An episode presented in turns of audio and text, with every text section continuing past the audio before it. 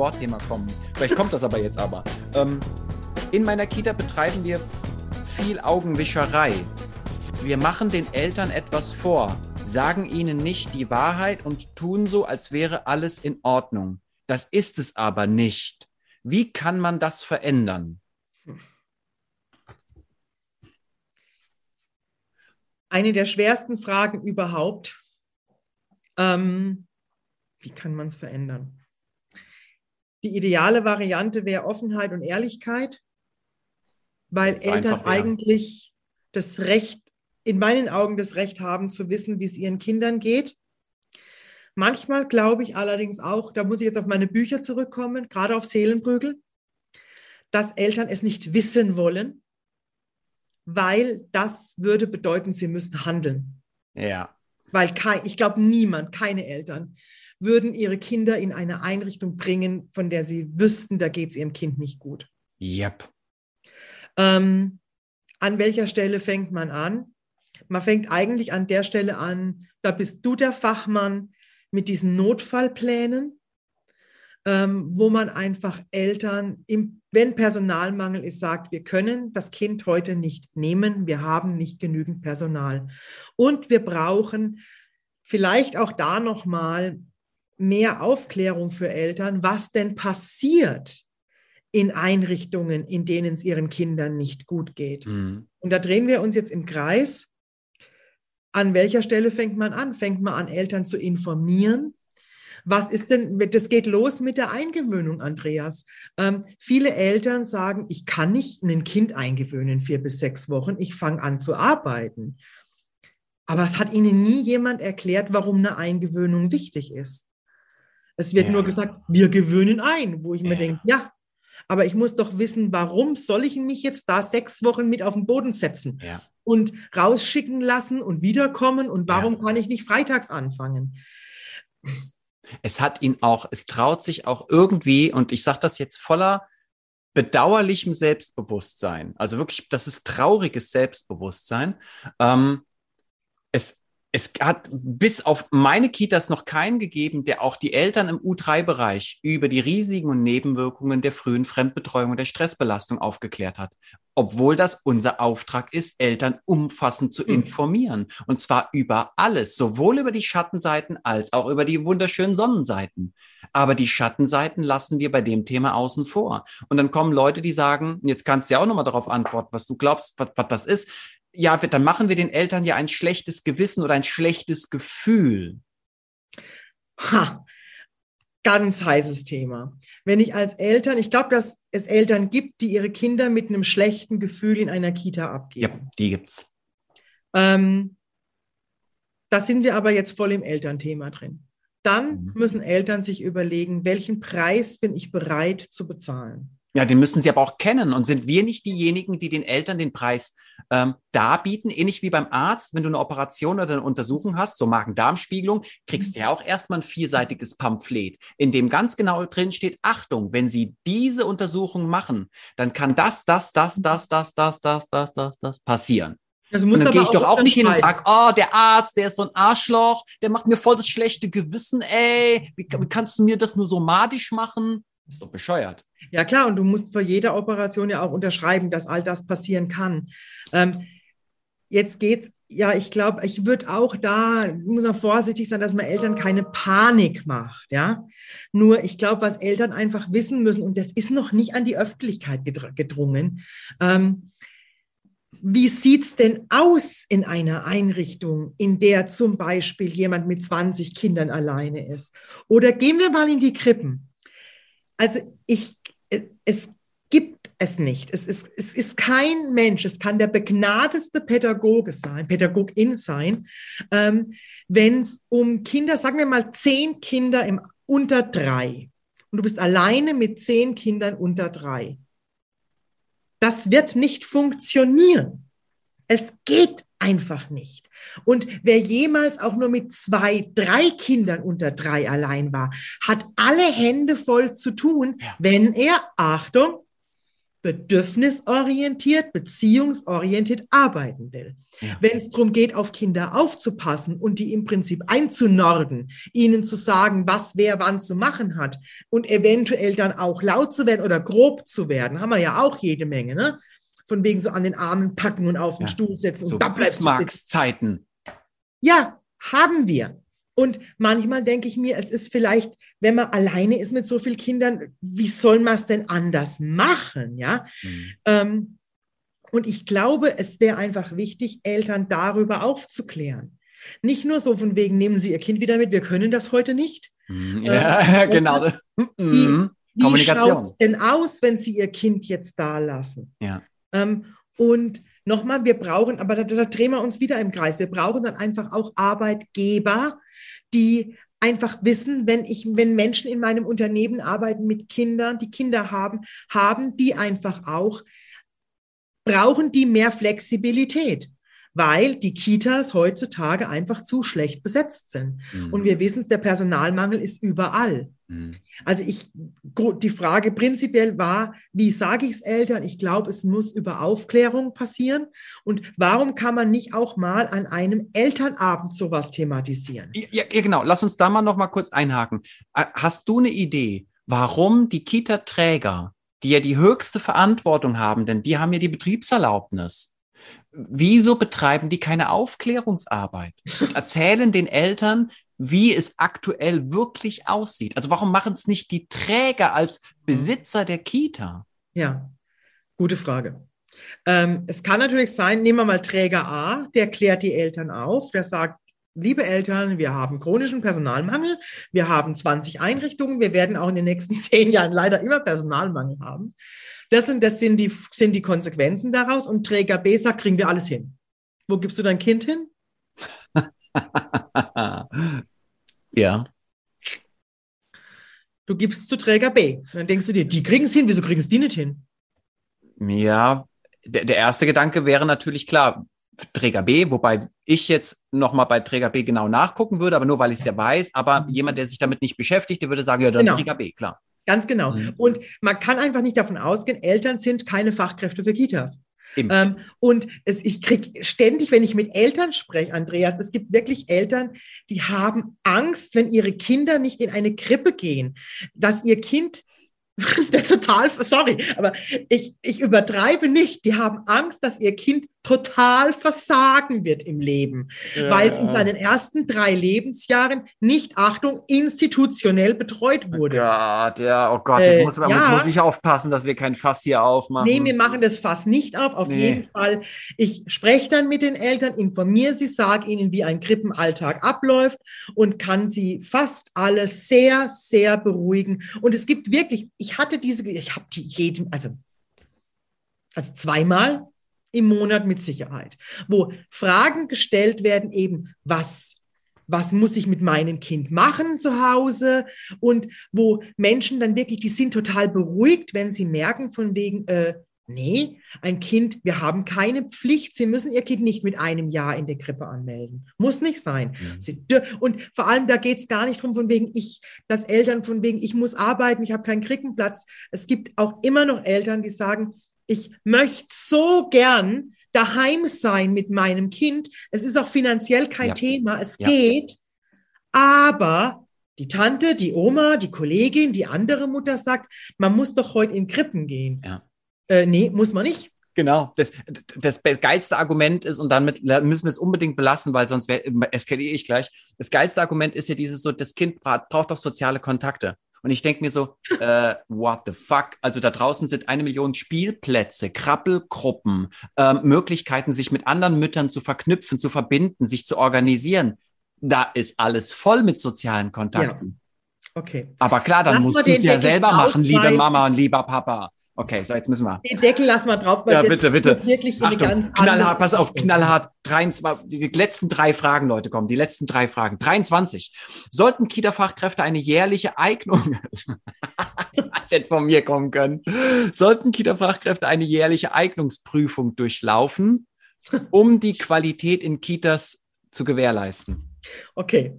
Ähm, Angenommen, wir hätten keinen Fachkräftemangel und die Träger könnten sich ihre Mitarbeiter aussuchen. Ähm, jährlich vielleicht nicht, aber ja. Ähm, alle zwei Jahre, wie Piloten zum Beispiel, auch alle zwei Jahre ähm, würde ich verpflichtend bestimmte Fortbildung. Also ich würde ein Team dazu verpflichten, dass es sich immer wieder auf den neuesten Stand bringt. Und da ich glaube, es alle zwei Jahre reicht da. Ähm, und ich gehe noch einen Schritt weiter. Ich würde, glaube ich, alle zwei Jahre eine externe Evaluation der, der Einrichtungen und das müssten die Träger natürlich organisieren und auch bezahlen. Ähm, und nichts da intern, wir machen irgendwelche Kreuzchen auf Bögen, ne? Ja, nee, ja. Nee, nee, ähm, Geil. sondern es kommt jemand und entweder es wird irgendeine GoPro, das ist so eine Kamera in die Ecke gehängt und dann wird es analysiert. Das wäre die kostengünstigste Variante, denke ich mal. Und dann hängt halt mal für eine Woche in jedem Raum eine Kamera und am Ende gibt es ein Team, das sich das, anschaut. Ähm, oder es kommt halt jemand in die Einrichtung und, und, und schaut sich das Ganze an. Ja, ja, würde ja. ich gerne haben ich bin auch, ich wäre auch ein Fan davon, dass wir so eine Prüfkommission haben, eine, eine externe, eine, die weder von Behörden noch von Trägern irgendwie engagiert werden kann, im Sinne von, ähm, ihr macht das schön für uns und kaschiert die Zahlen, damit das sich äh, auch toll anfühlt für uns alle, sondern jemand, der von außen kommt und bestehend aber aus Kita-Fachkräften, also Leute, die Ahnung davon haben, von dem, was sie da bewerten sollen und mhm. dass wir selbstverständlich, und da gehe ich vielleicht einen Schritt weiter als du, ich weiß nicht, Anke, aber ja, natürlich müsst ihr euch beweisen, dass ihr diesen krass geilen, verantwortungsvollen Job machen dürft. Ja, gibt verdammt nochmal. Also gibt es. Ähm, und wir sagen jetzt einfach mal keine, ne, keine, keine Namen, aber es gibt Organisationen, die genau das machen. Ähm, und das ist, sind nicht staatlich oder so ähm, reglementiert. Und was ich wahnsinnig wichtig finde, ähm, wenn man Kitas evaluiert, es darf nicht aufgerechnet werden. Also ich kann nicht mit einem Super Caterer ähm, mangelhafte Interaktion. Ja, du, du, weißt, was ich meine. Ja, ja. Ähm, also ich kann nicht, ja eben, Bio essen, das wird separat betrachtet und Interaktionsqualität auch. Ich kann jetzt nicht mit einem super Essen miese Interaktionsqualität auf, ausgleichen. Das wird es nicht geben. Und weißt, manchmal denke ich mir, es ist nicht so wichtig, ob alle Farben Buntpapier da sind. Es ist viel wichtiger, wie spreche ich mit den Kindern. Ja. Ja. Und es ist, Leute, also ihr Coaches da draußen, ihr Kita-Leitungen, ich erwarte von euch, dass auch ihr euren Beitrag leistet und eure Leute reflektiert und ihnen dabei helft, sich zu reflektieren und ihr auch einen Maßstab, verdammte Kacke, nochmal festlegt. Einen Maßstab, einen Soll-Maßstab, der nicht unterschritten werden darf, der gerne überschritten werden darf. On top, yeah! Aber bitte nicht drunter. Und das ist eure Aufgabe, eure Aufgabe als Kita-Leitung oder Stellvertretung, dafür zu sorgen, dass dieser Maßstab eingehalten werden kann, beziehungsweise die Leute dabei unterstützt werden, diesen Maßstab einhalten zu können, durch einfach auch Trainings, aber auch durch gute Rahmenbedingungen, zu denen ihr beitragen könnt, indem ihr an vorderster Front gemeinsam mit dem Träger und den Eltern kämpft. Und da gehe ich noch einen Schritt weiter und ich sehe das jeden Tag, dass Fachkräfte suchen, die suchen regelrecht nach Arbeitsplätzen, wo das stattfindet. Ja. Das ist, das ist die wollen gefordert werden, ne? Ja, die wollen und die wollen auch ähm, reflektieren und die wollen an sich arbeiten und die wollen sich fortbilden. Alles, was wir jetzt noch brauchen, jetzt wird's richtig bös. Wir müssen sortieren. Ja. Yeah. Und das wird. Kann nicht jeder mitspielen. Es ist jetzt, es ist krass, aber ja, und moment, ich sehe momentan keine andere Lösung für eine Qualitätssteigerung in Kitas, wie dass man das Sortieren anfängt. I'm so sorry. Ja. Es gibt ja auch andere Berufe, in denen wir ganz genau auf die Leistungsfähigkeit und die Leistungskompetenzen und die Leistungsbereitschaft achten. Und wenn Ach, wir da nachlässig wären, dann gäbe es dann müssten wir einen hohen Preis bezahlen. Und ich glaube, wir haben diese schlechten Bedingungen in den Kitas manchmal obacht. Jetzt werde ich mal was raushauen, weil einfach, tja, der Preis nicht so ersichtlich ist, den wir eigentlich dafür bezahlen. Also bei uns sterben halt nicht tagtäglich Kinder oder verunglücken ganz furchtbar. Ne? All diese Dinge passieren halt nicht so offensichtlich. Das heißt aber nicht, dass diese schlechten Rahmenbedingungen nicht ihren Tribut zollen, beziehungsweise ihren Tribut fordern, einen Preis ähm, haben. Sie haben einen Preis. Wir haben einen Ähm, Preis. Wir haben Bildungspläne, wir haben einen Bildungsauftrag. Kinder haben das Recht auf Bildung. Yeah. Ähm, und das findet momentan, ich bin vor, ich bin nett, ich bin diplomatisch, Andreas, diplomatisch, nicht überall in ausreichendem Maße statt. Und mir wird es gerade selber schlecht, wenn ich das sage, ja. Also es ist noch Luft nach oben, sagen wir es mal so. Viel Luft, also sehr viel. Pass auf. Äh, Frage, was haben wir jetzt? Wo? 24, Frage 24. Unser Träger macht die Betreuungsverträge und nimmt die Eltern äh, an, jetzt kann ich meine eigene Schrift hier nicht lesen, und nimmt die äh, Eltern, ah, der nimmt die Eltern anhand einer Warteliste auf. Macht es nicht Sinn, so die Frage, dass die Kita entscheidet, welche Eltern sie aufnimmt? Es geht doch schließlich auch um Identifikation mit dem Konzept. Ah, ja, genau. Es gibt ja viele Kita-Träger, die machen die Verträge Ja. und die entscheiden anhand eines Programms, zum Beispiel einer Software, einem Anmeldeverfahren, welche Eltern aufgenommen werden. Aber damit ist ja noch lange nicht bestätigt, dass diese Eltern, Wunsch und Wahlrecht der Eltern, sich wirklich identifizieren mit dem Konzept und wirklich Bock darauf haben. Also zu dieser Kita passen. Ja. Ähm, pff, schwierig, da kenne ich mich jetzt ehrlich gesagt, würde ich mal fast sagen, nicht gut genug aus und würde auch da verlangen, das ist für mich auch eine Aufgabe der Eltern, ähm, eine Hohlschuld, dass sie sich informieren, wo sie ihr Kind hinbringen.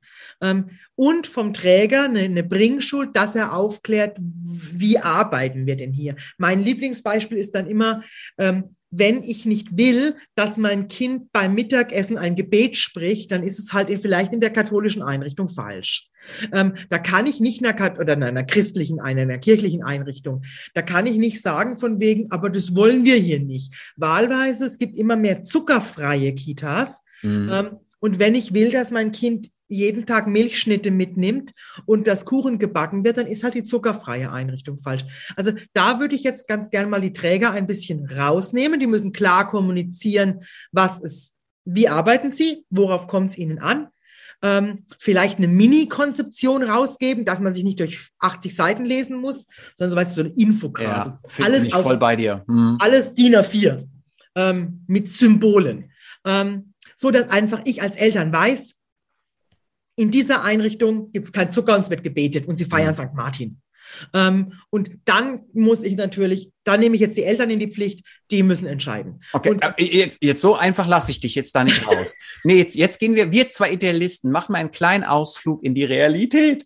Und da ist es ja ganz oft so, dass die Eltern zwar das äh, juristische Wunsch- und Wahlrecht haben, sich also, ne, die haben ja den Platzanspruch, aber nicht für die eine Kita, sondern Ja. sie können sich und dürfen sich das aussuchen. Ja, Ähm, jetzt gibt es aber kaum freie Kita-Plätze und dann nehmen sie das Erstbeste. Und es geht ihnen vielleicht nicht um das Konzept, nicht zumindest vorrangig, Ja. sondern eher sekundär. Ähm, und sie wollen einfach nur den freien Platz. Ja, Jetzt wird's natürlich schwierig, das kannst du dir vorstellen, wenn wir da Leute haben, die nehmen den erstfreien Waldorf-Kita-Platz, wobei sie mit Waldorf nichts zu tun haben. ja. Dass dann Konflikte vorprogrammiert sind, ist doch völlig klar. Macht es da nicht eh- Sinn, also- Anke, dass die Kita-Leitungen entscheiden, welche Eltern überhaupt in der Kita sein dürfen? schwierig. Nee, ich glaube nicht, dass das die Kita-Leitung entscheiden sollte. Ich glaube, wenn, dann muss es gemeinsam mit Eltern entschieden werden. Ähm, ich glaube zum Beispiel nicht, dass in einer Waldorf-Einrichtung mal zufällig ein Platz frei ist. Ähm, das sind eher die Einrichtungen mit den ganz langen Wartelisten. Aber ich kenne das auch von wegen, man nimmt die Kita, die dann praktisch zwei Straßen weiter ist, obwohl die eigentlich nicht passt. Ähm, und dann sind wir halt wieder und wir reden wieder über die Eltern und über die, über die Fachkräfte. Wir reden wieder nicht über die Kinder, Mhm. ähm, die ja letztendlich die Ja. Leidtragenden sind, wenn sie in einer Einrichtung sind, ähm, wo ihre In der Eltern- offen gearbeitet wird, obwohl du ein Kind hast, das vielleicht einfach extrem viel Geborgenheit und Übersicht braucht. Ja, und ich meine, offene Arbeit, wenn nicht gut umgesetzt wird, kann problematisch sein. Yeah. Ähm, ja, aber anderes Thema. Ähm, Also nee, also ich will du willst ja- dir deinen Partner aber auch aussuchen, Anke. Du Äh, willst dir doch deinen Partner auch aus. So, warum darf die Kita-Leitung als die Vertreterin und die Ide Mhm. Identifikationsfigur der Kita, wieso darf die nicht entscheiden, welche Eltern zu ihr in die Kita passen? Ja, und dann kann ich es umdrehen. Warum dürfen die Eltern nicht entscheiden, wo sie ihr Kind hinbringen? Ähm, ich gehe wieder in den, also wenn Kita und Eltern, wenn wir Erziehungsbildungspartnerschaft leben wollen, dann brauchen wir den Austausch. Ja. Partnerschaft ist, auch das ist keine Einbahnstraße. Und dann braucht, ist die Aufgabe der Kita, ob das die Leitung sein muss, das würde ich gar nicht mal sagen. Also, dass die Kita selbst, der Träger, die, die Mitarbeiter, wer auch immer, muss informieren, wie gearbeitet wird. Und Eltern haben, und jetzt eben auch der, das ist der Part der Partnerschaft, ähm, die Pflicht, die, die, die Hohlschuld in dem Moment, ähm, sich mit den Konzeptionen und so weiter auseinanderzusetzen und sich zu überlegen, passt's oder passt's nicht. Mhm. Und wenn ich jetzt einen Partner nehme, der nicht passt, zahle ich halt einen Preis dafür. Das Problem ist nur, es zahlen ja nicht die Partner den Preis, es zahlt ja letztendlich das Kind den Preis, ja. indem sich zum Beispiel nicht wohlfühlt, weil die Ja. Eltern sich denken, boah, das ist die letzte Einrichtung, aber es ist so bequem. Ja. Ha, das ist halt, ja, there's no free lunch. Ja, das ist, das ist wirklich jetzt spannend. Ich glaube, darüber sollten wir vielleicht nochmal ein extra, also ich, ja, das ist so etwas, das würde ich gerne nochmal in so einem Ja. Forum besprechen. Ja, ich glaube, weil ich, weil ich das gut finde, was du sagst. Wir brauchen dieses gemeinsame darüber reden.